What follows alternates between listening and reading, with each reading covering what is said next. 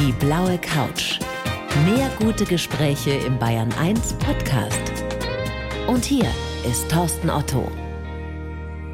Thomas Schuler, ich freue mich sehr, dass Sie da sind. Herzlich willkommen. Grüße, Herr Otto.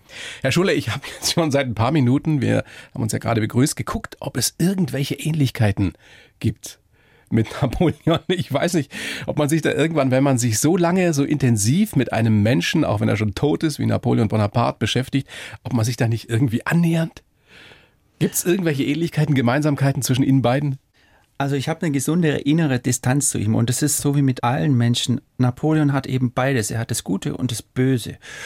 Und wir haben alle vielleicht eine Tendenz, im anderen nur das eine zu sehen, sehen zu wollen, aber in Napoleon, das geht eben nicht. Also ich habe eine gesunde innere Distanz. Die meisten von uns haben ja so ein Bild von ihm im Kopf aus Filmen, aus Bildbänden, aus ihren Büchern vielleicht auch. Wie sah der denn nun wirklich aus? War er so klein, wie es immer heißt? Gar nicht. Er war sogar zwei Zentimeter größer als der durchschnittliche französische Rekrut und er war für einen mitteleuropäischen Mann zu seiner Zeit schlicht und einfach durchschnittsgroß. Das heißt? Er war 1,68,6 Meter.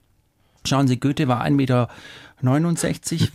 Friedrich der Große war 1,62 Meter und Nelson war 1,67 Meter. Da würde ja kein Mensch auf die Idee kommen, zu sagen, die sind klein gewesen. Ja. Also es ist schlicht und einfach eine englische Propagandalüge, die sich 200 Jahre lang gehalten hat. War er denn ein gut aussehender Mann, also für die damalige Zeit? Ja, da müsste ich jetzt eine Frau sein, um das bewerten zu können. Na, ihr also, könnt ja auch als Mann bewerten.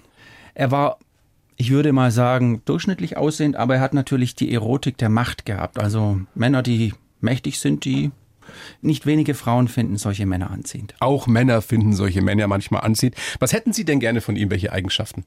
Oh, ich wäre gerne natürlich, das muss man unbenommen sagen, ja, mal hochintelligent, also richtig überdurchschnittlich intelligent, über durchschnittlich leistungsfähig. Also der konnte 16, 18 und noch mehr Stunden hochkonzentriert arbeiten und hat dabei auch noch die meisten Sachen richtig gemacht oder fast alles. Und ja, er hat tatsächlich, das mag man gar nicht von ihm glauben, er hat Humor gehabt. Witz, Esprit. Aber das haben Sie doch auch, oder? Es gibt immer eine Steigerung. Ja, na logisch. Gab es denn zu seiner Zeit, also 1769 bis 1821, in der Spanne hat er ja gelebt, gab es da Pandemien? Oh, es gab vor allem während der Kriege gab es den Typhus. Der hat Zehntausende, wenn nicht noch mehr, dahingerafft. Also die Soldaten haben die äh, verbreitet. Natürlich dann unter, auch, auch unter den Zivilisten. Das war schon heftig mit dem Typhus. Wenn man sich die hygienischen Verhältnisse damals vorstellt, haben wir vielleicht auch alle so ein Bild vor Augen, dass das ganz schrecklich war. War es denn so auch für einen Kaiser, für den Feldherrn? Hatte der zum Beispiel ein eigenes Klo mit dabei? Also, das mag man gar nicht so glauben, aber Napoleon war ein un heimlich reinlicher Mensch. Er hat jeden Tag, auch im Feld, also irgendwo in Borodino oder in Moskau oder in Madrid, gebadet, wurde eine Badewanne eigens für ihn mitgeführt. Ernsthaft? Ernsthaft. Auch auf St. Helena, das, er hat gesagt, so eine Stunde Bad, das ist für mich wie mehrere Stunden Schlaf. Das heißt, auch in Gefangenschaft am Schluss dann seines Lebens hat er die mehr Badewanne oder weniger für die damalige Zeit im Luxus gelebt. Ist ein Baden Luxus, also Baden in Badehäusern konnte damals auch schon das gemeine Volk. Natürlich nicht so einfach wie Napoleon, aber man konnte schon baden, wenn man das wollte. Wie war es mit Essen? War das ein Gourmet? Nein. Essen war, es musste ganz schnell gehen, äh, also 20 Minuten höchstens. Insofern kein Gourmet. Er hat da so eine, seine Eigenheiten gehabt. Ganz kurios von der Vorstellung her. Sein Leibgericht war Huhn à la Marengo, benannt nach der Schlacht von Marengo da haben es die Österreicher geschafft, inmitten der Schlacht den Küchentrost zu plündern und dann war der Schweizer Koch auf sich gestellt, weil nach der gewonnenen Schlacht hat der Chef Hunger gehabt, hat ein paar Soldaten losgeschickt. Der eine kam mit einem Huhn unterm Arm, der nächste mit ein paar Flusskrebsen, der andere mit Strauchtomaten und da hat jetzt dieser Koch unter freiem Himmel improvisiert. Und diese Improvisation ist gelungen. Es hat Napoleon so gut geschmeckt, dass er das immer wieder haben wollte. Und 24 Stunden am Tag musste ein gebratenes, ein frisch gebratenes Huhn bereitstehen. Und damit, wenn er schnipst das Huhn vor ihm Stich. Ich brech zusammen. Die haben, wenn sie in die Schlacht gezogen sind für den Kaiser, einen Hühnergrill mit dabei gehabt? Naja, schauen Sie, ähm, wie hieß dieser Karl Lagerfeld, der hat sich immer eine eiskalte Cola hinterher tragen lassen. Also wenn man in bestimmten Regionen angekommen ist, der Macht und des Geldes, dann kann man sowas machen. Ja. Wenn wir schon bei Klischees sind über Napoleon, stimmt es, dass der auch so wenig geschlafen hat? Und von ihm soll ja auch der Satz sein, irgendwie vier Stunden schlafen Männer, fünf Stunden Frauen und sechs Stunden Idioten. Das, das stimmt. Ist Ah, wirklich das so stimmt, überliefert, Das ja. stimmt. Allerdings, ich komme ja aus Schwaben und da gibt es so einen Satz, Sprücheklopfer sind auch leid. Also ab und zu ist er eben auch müde geworden, zum Beispiel beim Angriff auf Ulm am 15. Oktober 1805, also ganze Nacht nicht geschlafen und dann am Vormittag sitzt er in einem Bauernhaus und da schläft er neben dem Ofen ein. Schläft einfach ein. Gibt es auch eine ganz kuriose, aber gleichwohl wahre Anekdote. Neben ihm sitzt nämlich ein Tambour, die waren so 13, 14 Jahre alt. Dann kommt Tambour der, ist der, der ein Trommler. Trommler. Kommt ein Adjutant in den Bauernhof und fragt, was ist denn hier los? Weil alle Marschälle und Generäle mussten stehen vor dem Kaiser. Nur der Kaiser schläft auf dem Stuhl und neben ihm der kleine Trommler. Und dann erzählt man ihm, dass als Napoleon in dem Bauernhof ankam, man natürlich diesen kleinen Trommler rausschmeißen wollte. Es geht ja nicht der Kaiser neben dem kleinen Trommler, aber der kleine Junge oder der Jugendliche war wohl sehr selbstbewusst, hat gesagt, nein, draußen regnet es, ich bin verwundet und hier ist genug Platz für alle da. Ja, dann wollte natürlich die Leibwache Napoleons den mit handgreiflich rausschmeißen und als Napoleon das gesehen hat, hat er gelacht und gesagt, also wenn es ihm so wichtig ist, dann soll er eben da sitzen bleiben. Also ein Mann, der durchaus empathisch war und offenbar auch vor allem Humor hatte. Das haben Sie schon angerissen. Ihr aktuelles Buch, in dem diese wunderbaren Anekdoten stehen, heißt Auf Napoleons Spuren. Eine Reise durch Europa. Und Sie sind auf seinen Spuren eben in Moskau gewesen, in London, Berlin, Venedig. Sie sind über den großen St. Bernhard gewandert. Und man kriegt durch dieses Buch wirklich ein Gefühl für diese Zeit. Vor allem habe ich mir gedacht, wie mühsam das alles gewesen sein muss. Diese Wanderung über, über, über den St. Bernhard. Krass. Ja, und dann was noch für Bedingungen im Winter. fünf Kilo Ge Gepäck und das Gewehr war auch nicht ohne, ich glaube zweieinhalb oder drei Kilo. Naja, und die Kanonen, die mussten sie auch noch ziehen. Die wurden ja von den Lafetten runtergenommen und in ausgehöhlten Baumstämmen dann mit Körperkraft an äh, Stricken gezogen. 59, 51 Kanonen. Ich schlage Ihnen vor, Sie lesen einen kurzen Abschnitt aus Ihrem Buch vor. Das ist ja gleich der Beginn sozusagen des Buchs. Dann kriegen wir eine Vorstellung, wie wunderbar farbig das alles beschrieben Gerne. ist. Mit tief ins Gesicht geschobenem Hut zog der Bergführer das Maultier, auf dessen Rücken in einen grauen Mantel Napoleon saß. Der jahrtausendealte Pfad führte über schwindelerregende Schluchten auf die Passhöhe des großen St. Bernhard. Einsamkeit lag in den eisigen Höhen von beinahe 2000 Metern, die die Männer überwinden mussten. Behäbig schritt das Tier den steilen Abhang entlang, als plötzlich das vereiste Geröll unter seinen Hufen wegbrach. Das Maultier rutschte bis an den Rand der tiefen Schlucht. Geistesgegenwärtig sprang der blutjunge Bergführer Pierre Dansat zwischen das strauchelnde Tier und den gähnenden Abgrund, stützte mit dem ausgestreckten Arm Napoleon und drückte unter Einsatz seines gesamten Körpergewichtes das Tier und den Reiter zurück auf den steilen Weg. Der keuchende Atem von Napoleon und Dansat war zu sehen. So schneidend kalt war die Luft, als die beiden ungleichen Männer einander mit weit aufgerissenen Augen anblickten. Was keiner von beiden ahnte, war, dass die letzten Sekunden über den Verlauf des gesamten 19. Jahrhunderts entschieden hatten. Wow. Man erfährt wirklich eine Menge in Ihrem Buch, unter anderem ja auch, ähm, Herr Schuller, dass er mal in Regensburg, der Hauptstadt der Oberpfalz, verwundet wurde. Und das ist diesen Platz, dass man sich sogar anschauen kann, ne? Ja, das ist ganz kurios. Es gibt in Regensburg eine Schule am Napoleonstein, also die nach Napoleon benannt wurde. Und da steht auf dem Gedenkstein vor der Schule, hier wurde Napoleon verwundet, unter anderem. Und dann gibt es eine Gedenktafel. Da steht auch drauf, die ist zwei Kilometer weiter, hier wurde Napoleon verwundet. Aber beide Inschriften sind falsch, denn ich habe das rausgefunden mit Hilfe des Landesvermessungsamtes in Regensburg. Vielen Dank nochmal an die Herren, die mir da fantastisch geholfen haben mit Kartenabgleich. Und man kann diese Stelle tatsächlich anschauen. Sie gehen einfach vom Regensburger Hauptbahnhof geradeaus. Dann kommt nach 200 Metern rechts eine kleine Telefonsäule. Und genau das ist die Stelle, an der Napoleon von einer Gewehrkugel am Fuß gestreift Da steht wurde. heute eine Telefonsäule. Ja. So schaut's aus. Das ist der Lauf der Dinge, der Geschichte. Was würde äh, Napoleon wohl selbst äh, zu dem Buch sagen, das Sie über ihn geschrieben haben? Oder zu den drei Büchern ja inzwischen? Ich glaube, er wird mal einen Beutel Goldstücke auf den Tisch legen. Echt? Ja. Hatte der das gerne, wenn man gut über ihn spricht oder überhaupt über ihn spricht? Er hat Männer und Menschen, natürlich auch Frauen, geschätzt, die den Mut hatten, ihm die Wahrheit zu sagen. Und er hat durchaus Leistung anerkannt, großzügig anerkannt. Wie war es denn speziell mit den Frauen? War er ein Mann der Frauen? Also gemessen an seinen Möglichkeiten hat er ein durchschnittliches Liebesleben gehabt.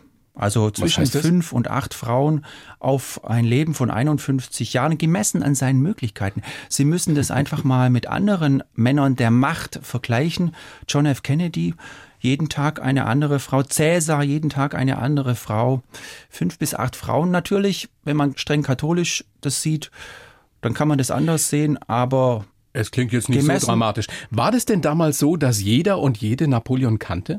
Ja. Also war Napo der weltberühmt? Schon zu seiner Zeit. Also Napoleon ist definitiv eine der bekanntesten Gestalten, Figuren der Weltgeschichte und es wurden über keinen Menschen mehr Bücher geschrieben als über Napoleon. Eine Million Bücher, das kann kein Mensch im Leben lesen, wenn Sie sich so überlegen, dass wir so im Durchschnitt 27.000 Tage leben. Können Sie in einem Satz sagen, Herr Schuler, warum Sie dann noch eins schreiben mussten über ihn, wenn es schon so viele gibt? Das Faszinierende ist, jetzt könnte man ja denken, bei einer Million Büchern weiß man alles über Napoleon. Es ist wirklich jede Ecke bekannt, um die er geritten ist und jedes Wort 500 Mal umgedreht, das er gesagt hat, aber das Gegenteil ist der Fall.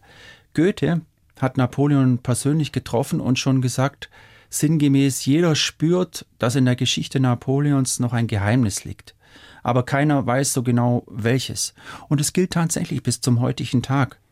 Also es gibt noch gewaltige Forschungslücken und vor allem auch ein verzerrtes Geschichtsbild ein kollektiv verzerrtes Geschichtsbild, was die Kriegsschuldfrage angeht. Mhm.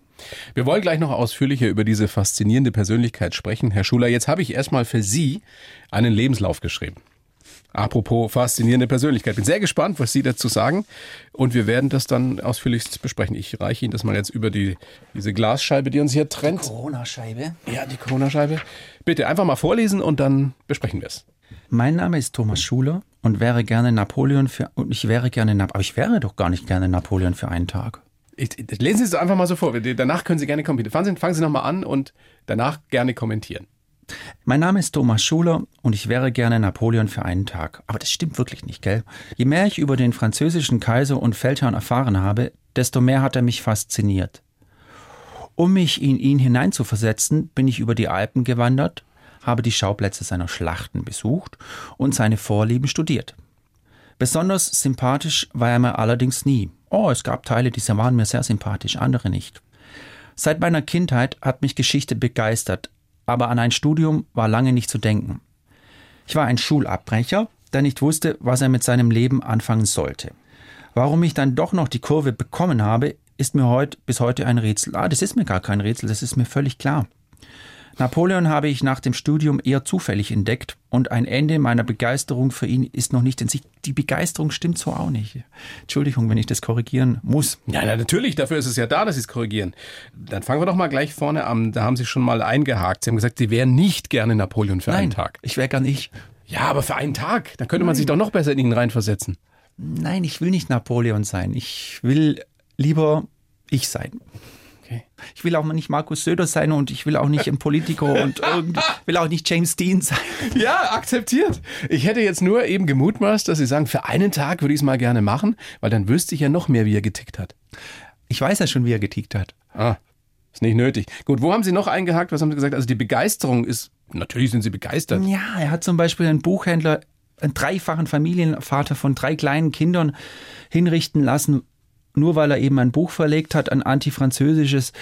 Und wenn ich jetzt einfach an die Frau denke und an die drei kleinen Kinder und an die Umstände der Hinrichtung, dann kann ich so eine Begeisterung nicht spüren, weil es gab Charakterzüge und Eigenschaften und Handlungen, die sind wirklich toll und andere, wie ja. eben dieser hingerichtete Buchhändler, nicht. Ich habe ja auch reingeschrieben, er war nicht immer sympathisch. Aber die Faszination, dann korrigiere ich mich nicht Begeisterung, sondern die Faszination, die ist ja bis heute da. Können Sie auch da wieder sagen in einem Satz, was macht die aus?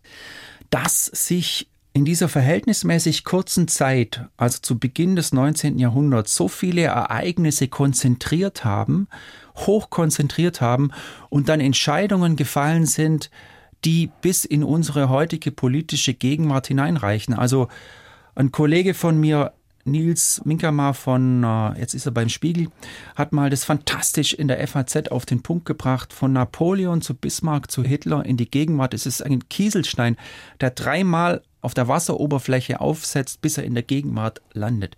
Also alles diese Entscheidungen, die damals gefallen sind, die haben dann eine Kausalität nach sich gezogen, also die Gründung des Deutschen Kaiserreiches, Erster Weltkrieg, Weimarer Republik, Hitler, Bundesrepublik hätte es nie so gegeben ohne Napoleon und was da passiert ist, Reichsdeputationshauptschluss, Ende des Alten Reiches 1800. War Napoleon denn böse?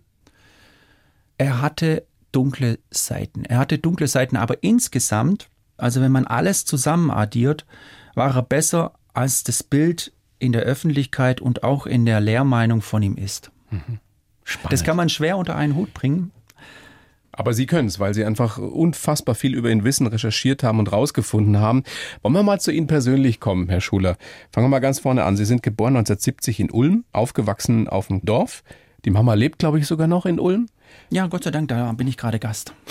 Den Papa haben Sie nie kennengelernt. Aber Sie haben sein Grab besucht in Apulien. Das heißt, er war Italiener. Er war Italiener und äh, hat meine Mutter verlassen, als sie ihm gesagt hat, dass sie schwanger ist. Ja, und da ich gut im Recherchieren bin, habe ich eben 2005 mal angefangen zu suchen und was mir da unendlich geholfen hat, war, dass ich damals eine italienische Partnerin hatte und die hat mir dann gedolmetscht in Apulien und so habe ich da sein Grab gefunden. Wie war dieser Moment, als Sie am Grab standen? Komischerweise war da ein Nichts. Wissen Sie, wenn ein Vater nie da war, dann hat man auch nichts, was einem fehlt. Da war ein großes Nichts.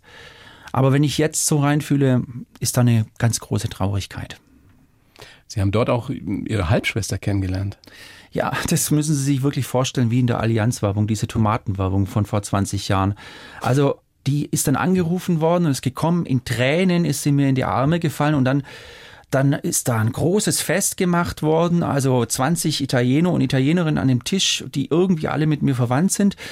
Und die schnattern dann alle durcheinander und ich habe natürlich kein Wort verstanden und dann hat mir dann die Frage gestellt, hört ihr auch irgendjemand, irgendjemand zu? Also es war, es war lustig. Aber es war eine große Freude. Ist denn da draußen eine Beziehung entstanden? Ja, wir telefonieren ab und zu sie kann nicht gut Englisch.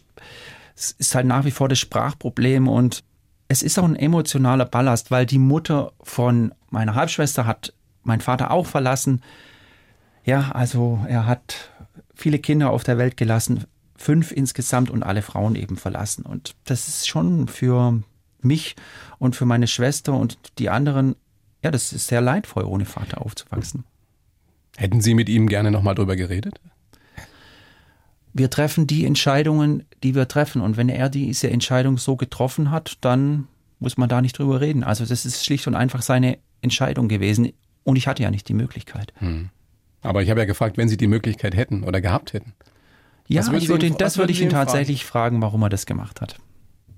Wie hat Sie das geprägt als ganz junger Mann oder als Jugendlicher, dass der Papa nicht da war? Als Kind kommt man ja mit viel zurecht, aber meistens kommen solche Sachen ja dann später raus. Oder das hoch. ist eine ganz spannende und tiefe Frage, die Sie mir da stellen.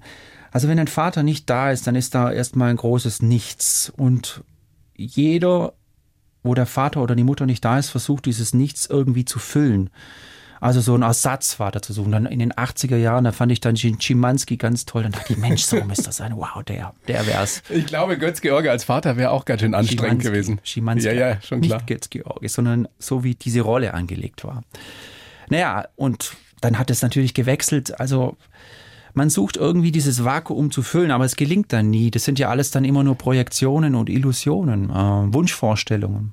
Und man muss sich dann schon diesen Weg suchen. Alles, was einem ein Vater gibt, im Guten wie im Schlechten, das muss man sich dann selber erarbeiten. Denn eine Mutter, so sehr sie einen auch liebt, kann immer nur eine Mutter sein und nie den Vater ersetzen. Ist das auch der Grund, diese stetige Suche nach etwas, was dieses Loch füllen kann, dass Sie so ein unstetes Leben geführt haben als Jugendlicher, als junger Mann, dass Auf Sie die Schule Fall. abgebrochen haben, gejobbt haben, durch Europa gereist sind, getrennt Auf sind. jeden Fall. Ich, ich habe mit 13 angefangen, ein paar Anhalte allein durch äh, erstmal durch Deutschland und dann nach Frankreich ein paar Anhalte allein zu fahren. Und heute retroperspektiv in der Rückschau betrachtet, ist mir klar, dass es so eine Suche nach meinem Vater war. Haben Sie denn jemals also sowas wie einen Vaterersatz gefunden? Also jetzt außerhalb von Schimanski in der richtigen Welt jemand, der das ersetzen konnte? Ja, wahrscheinlich nicht, aber jemand, der vielleicht ein Mentor war, der Ihnen weitergeholfen hat eine Zeit lang? Es gab immer so kurzweilige Wegbegleiter, die mir so ein bisschen was mitgegeben haben. Aber letztendlich, nein, es gab es nicht. Das hat was Gutes und es hat aber auch was sehr Trauriges und Schlechtes. Aber andererseits, man muss sich dann das alles selber suchen und erarbeiten und finden. Auch sehr leidhaft, diese Grenzen im Leben. Wo geht's lang? Wer bin ich? Was will ich? Wo will ich hin? Daran kann man zerbrechen und daran kann man wachsen. Sie haben Ihren Vater geschildert als einen Mann, der eben jetzt nicht besonders beziehungsfähig war. Hat Sie das auch geprägt in gewisser Weise? Im Gegenteil. Ich habe mir ganz fest vorgenommen, wissen Sie, mein Vater war nicht da für mich mit allen leidhaften Konsequenzen und genau deshalb will ich für meine kleine Tochter, die jetzt ein Jahr ist, ein guter Vater sein und Schön. da sein. Und, es ich wusste auch immer, wenn ich jemals ein Kind Wichtigste, ne? haben werde, ich wollte nie ein Kind aus genau dem Grund.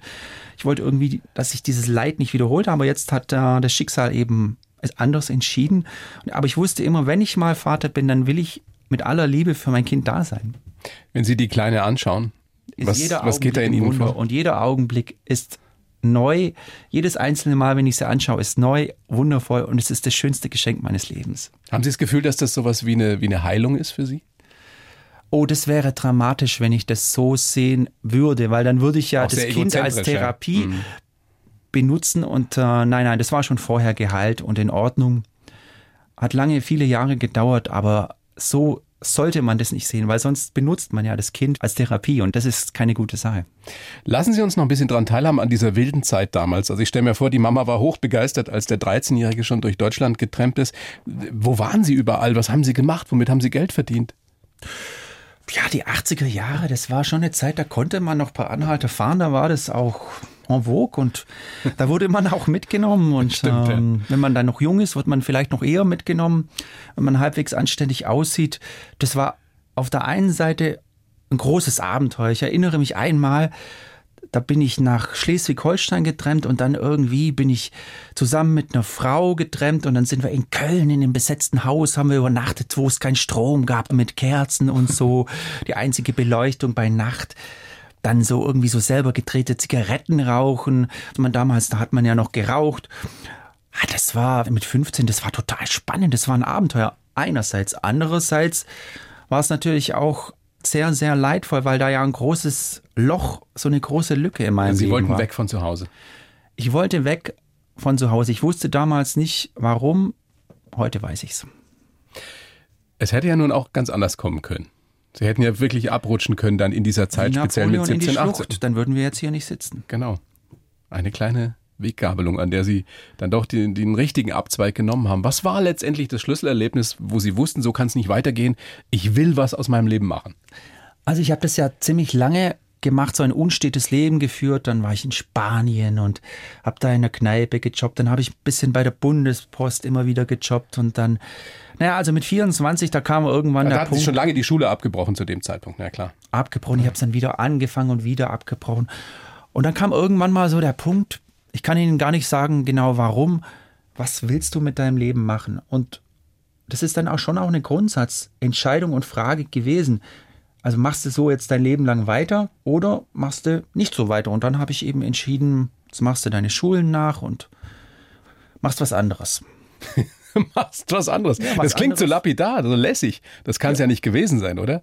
Einfach alle Schulabschlüsse nachmachen, dann Geschichte studieren. Die Entscheidung, das klingt jetzt lapidar, das hat regulär die Abendrealschule anderthalb und regulär die, das Abendgymnasium vier Jahre gedauert. Also es hat schon seine Zeit gedauert. Und warum dann Geschichte? Das lag mir irgendwie. Also ich habe da irgendwie so eine innere Beziehung dazu. Ich bin ja der Meinung, jeder hat irgendwas mitbekommen, wo er besonders gut kann. Und das liegt mir und ich, ich denke, das kann ich gut. Was ist das, was Sie am besten können? Ja, mich hineinzuversetzen in diese historischen Welten auf Grundlage der Quellen natürlich und es dann in Worte wiedergeben. Also ich habe eine gute Visualisierungsgabe. Ich kann mich da gut reinversetzen, sowohl in meiner Fantasie als auch natürlich ja anhand der Fakten und das Wiedergeben dann. Und stimmt es, dass Napoleon im Endeffekt durch Zufall in ihr Leben getreten ist? Sie haben, glaube ich, damals einen Artikel über ihn geschrieben und haben dann festgestellt, eigentlich weiß ich viel zu viel und das muss ein Buch werden. Also das war für die Südwestpresse, habe ich an einem Artikel gearbeitet und ich weiß noch, da war ich schon Student. Dann bin ich so, erinnere mich noch genau an die Situation, das Licht war aus, kleines Studentenzimmerchen und dann habe ich so in meinem Bett gelegen und ja, mich gewälzt und über diesen Artikel nachgedacht. Und der ist in meinem Kopf immer länger geworden. Da muss eine Kanonenkugel rein, dann das Gartenhäuschen, wo er sich untergestellt hat, Münster, wo die Kanonenkugel. Und auf jeden Fall war mir gleichzeitig klar, und das war, was mich gequält hat, hey, wenn der so lang ist, dann nehmen die den von der Zeitung nie. Also es war so dieser Konflikt. Ja. Und dann auf einmal, und es war so ein erlösendes Moment, ist mir die Idee gekommen, hey, du machst keinen Artikel, du machst ein Buch. Dann kannst du alles reinpacken, was du willst. Und das erste Buch hat dann tatsächlich zehn Jahre gedauert, habe ich zehn Jahre lang. Zehn Jahre? Ja, über die Schlacht von Elchingen. Ja, wenn Sie so überlegen, dass man so Aber Sie haben nicht zehn Jahre dran geschrieben, sondern lange recherchiert. Ja, das gehört jetzt zu der Arbeit von dem Buch schon dazu, die Recherche. Also Recherche und Schreiben, zehn Jahre doch. Also das ist jetzt zwar das Standardwerk zu diesem Thema, aber heute würde ich auch das nicht mehr so machen. Zehn Jahre ist einfach zu lang. Nichts anders gemacht in dieser Zeit naja, studiert halt und nee, ich habe zehn Jahre an diesem Buch geschrieben. Also ich habe wirklich, war bestimmt in 30, 40 Archiven, habe mir irgendwie mit Bauern gesprochen, die Kanonenkugel gefunden haben, dann auf Karten genau eingezeichnet, wo und also ich hatte da so einen perfektionistischen Anspruch, bis mir mal ein Kollege gesagt hat, du, also das mit der Perfektion, das ist Illusion, das muss der haken. Also. Wie oft hören Sie, also wenn Menschen sich das trauen, Ihnen das zu sagen, Sie sind aber schon ganz schön verrückt? Weil das ist ja in gewisser Weise obsessiv, was Sie da machen. Napoleon hat mal gesagt, der Unterschied zwischen Verrücktsein und nicht Verrücktsein definiert sich durch den Erfolg. Wie groß ist der Erfolg? Auch mittelmäßig. Also ich bin bei einem ganz fantastischen Verlag, CH Beck, renommierter Verlag, 250 Jahre alt, mit dem ich sehr glücklich bin. Also wissen Sie, bei den Verlagen, da gibt es ja auch riesige ja, Unterschiede. Aber dann wollen wir doch dafür sorgen, dass auf Napoleons Spuren auf jeden Fall ein Bestseller wird. Das wäre toll. Weil dann hätten wir Sie auf der sicheren Seite. Wenn sich verrückt oder nicht verrückt durch Erfolg definiert, dann können Sie sagen, ich bin erfolgreich, kann ich nicht verrückt sein. Naja, das hat Napoleon gesagt. Ob das stimmt, ist nochmal eine ganz andere Frage. Ich habe jetzt da nur eingehakt zu dem verrückt. Was ist denn verrückt? Ich will einfach die Arbeit, die ich mache, gut machen. Mhm. Und äh, ich, ich habe da höchstes Verständnis dafür und allergrößten Respekt. Dass die Leute einfach Spaß haben, wenn sie das Buch lesen und so richtig nachts davon träumen, weil so die Bilder in ihrem Inneren auferstehen. Wenn Napoleon jetzt bei uns hier in dieser kleinen Runde säße, worüber könnte man mit ihm gut reden? Über alles. Er war ein vielseitiger Mann, also er war vielseitig interessiert. Sie könnten mit ihm über jedes Thema reden. Allerdings würde er wahrscheinlich das Gespräch dominieren. Das heißt? monologisieren. Vorträge halten. Also jetzt sind ja Sie derjenige, der Fragen stellt. Ich glaube, wenn Napoleon hier wäre, wäre er derjenige, der Ihnen Fragen stellt. Zu alle, der wird dann alles wissen wollen über den bayerischen Rundfunk. Wie funktioniert der? Was für, das ist eine super Vorstellung. Was, was verdienen Sie? Was verdient die Kollegin? Ja, wie war der so neugierig? Absolut. Wie sind die Strukturen? Wer ist der Chef? Wie hängt das alles zusammen? Wie viele Reichweite? Wie viele Hörer haben Sie? Das ist alles würde Sie fragen in, in so einem, in einer richtigen Fragesalve. Das war so seine wenn er nicht gerade mit Frauen gesprochen hat und da auch oft so seine Kommunikationsmethode. Also gelebt hat er ja nun um 1800 rum, um das mal so ganz grob wieder ins Auge zu fassen. Wenn der heute leben würde, 200 Jahre später, was wird der machen? Er wäre auf jeden Fall ein mächtiger und einflussreicher Mann. Weil wäre der Politiker? Wahrscheinlich, weil er hat per se eine überdurchschnittliche Intelligenz mitbekommen, eine weit überdurchschnittliche Intelligenz oder auch einen Machtinstinkt das Gefühl für den richtigen Augenblick, das Richtige zu tun. Und das sind schon alles Voraussetzungen von einem erfolgreichen Machtmenschen. Wäre der jemand, der, bleiben wir jetzt mal bei Frankreich, Frankreich gut zu Gesicht stünde? Ich meine, er war damals ein Diktator. Also wäre der jemand, der heute Frankreich gut führen könnte? Ich denke schon. Ich weiß allerdings nicht, ob die Machteliten ihn führen lassen würden. Ich glaube nicht. Sie haben vorhin gesagt, es ist keine Begeisterung für ihn, sondern es ist eine Faszination. Ich verstehe das jetzt auch immer besser. Warum sind Sie sich so sicher, dass es nicht aufhören wird? Dass Sie nicht irgendwann sich für jemand anderen so interessieren? Also, wir leben, wie gesagt, so 82, 83 Jahre als Mann im Durchschnitt. Vielleicht weniger, vielleicht mehr. Aber Sie können ohne jede Übertreibung 300 Jahre leben und Sie wüssten immer noch nicht alles über Napoleon. Also das ist äh, ein Thema, das so unerschöpflich ist, das so viele Facetten hat.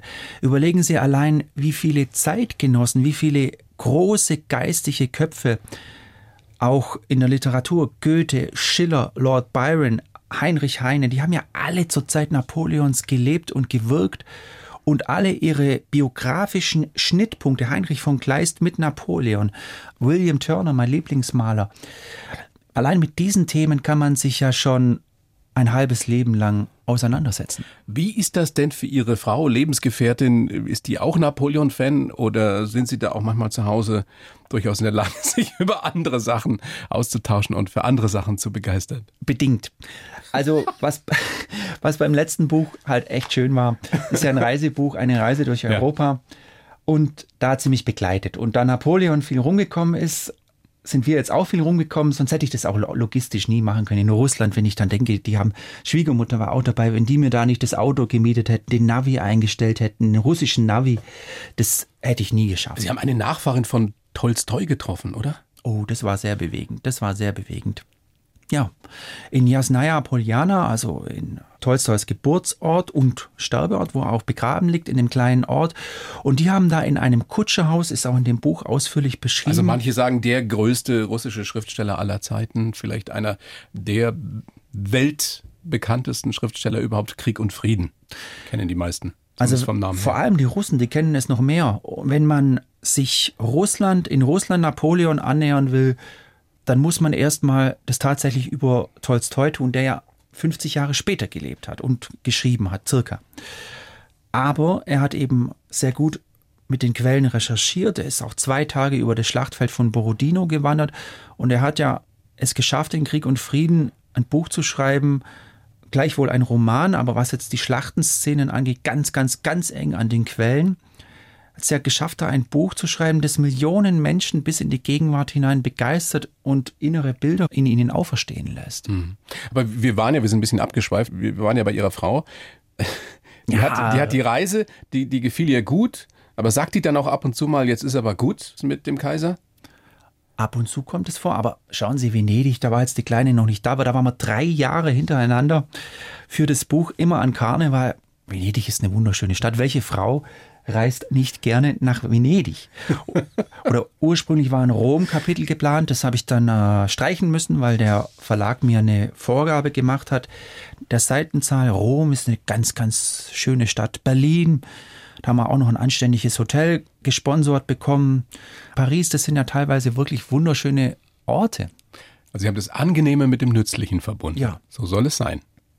Herr Schuler, bedanke mich sehr für das Gespräch. Gerne. Sag gerne nochmal, äh, damit es auch wirklich dann ein Bestseller wird, auf Napoleons Spuren eine Reise durch Europa, in der man wirklich, unter dem man wirklich ein Bild von dieser Zeit kriegt. Es entsteht vor dem inneren Auge, weil sie einfach so wunderbar farbig erzählen und beschreiben. Man merkt, wie wichtig ihnen das alles ist. Und haben wir vergessen, wollten wir ja noch kurz drüber sprechen. Sie sind ja auch engagiert für, für die Pressefreiheit, für Grundrechte. Ganz was Wichtiges. Ja, vor allem in dieser Zeit, wissen Sie, wir sind ja alle gewohnt, jetzt sind wir im tiefsten Frieden und Wohlstand aufgewachsen, in einer Demokratie. Und wir sind ja jetzt alle gewohnt, dass diese Pressefreiheit etwas Gegebenes ist und in unserem Land niemals zur Diskussion gestellt werden wird. Das sieht jetzt im Augenblick mal noch so aus. Aber wenn Sie mal in andere europäische Länder schauen, in der EU, nach Polen, nach Ungarn, Weißrussland ist nicht in der EU, aber da gibt es sowieso keine Pressefreiheit. Türkei, da ist die Pressefreiheit, gibt es auch nicht, da sitzen Zehntausende im Gefängnis. Naja, also was ich sagen will, ist, das ist auf jeden Fall ein hohes Gut, das geschützt werden muss und dass es geschützt wird, da gehören auch Menschen dazu, die sich engagieren, es zu schützen. Also und ich arbeite nebenher als Archivar in einer Palmstiftung in Schorndorf. Palmstiftung heißt es. Ja, es geht zurück auf einen Buchhändler, den eben Napoleon erschießen hat lassen 1806, weil er eine antifranzösische Schrift verlegt hat, Deutschland in seiner tiefen Erniedrigung. Und ja, die verleihen alle zwei Jahre einen hochdotierten Preis für Journalisten, die sich irgendwo auf der Welt für Meinungs- und Pressefreiheit eingesetzt haben. Es ist sehr verführerisch zu glauben, wir haben eine Pressefreiheit und die wird immer so sein. Aber die wird nur dann immer so sein, wenn wir auch uns einsetzen und wollen, dass sie uns erhalten bleibt. Herr Schuler, das sind äh, ganz wichtige Worte. Bedanke mich sehr bei Ihnen für das Gespräch. Sehr gerne. Und wünsche Ihnen alles Gute, vor allem auch Gesundheit. Danke. Die blaue Couch, der Bayern 1 Talk als Podcast. Natürlich auch im Radio. Montag bis Donnerstag ab 19 Uhr.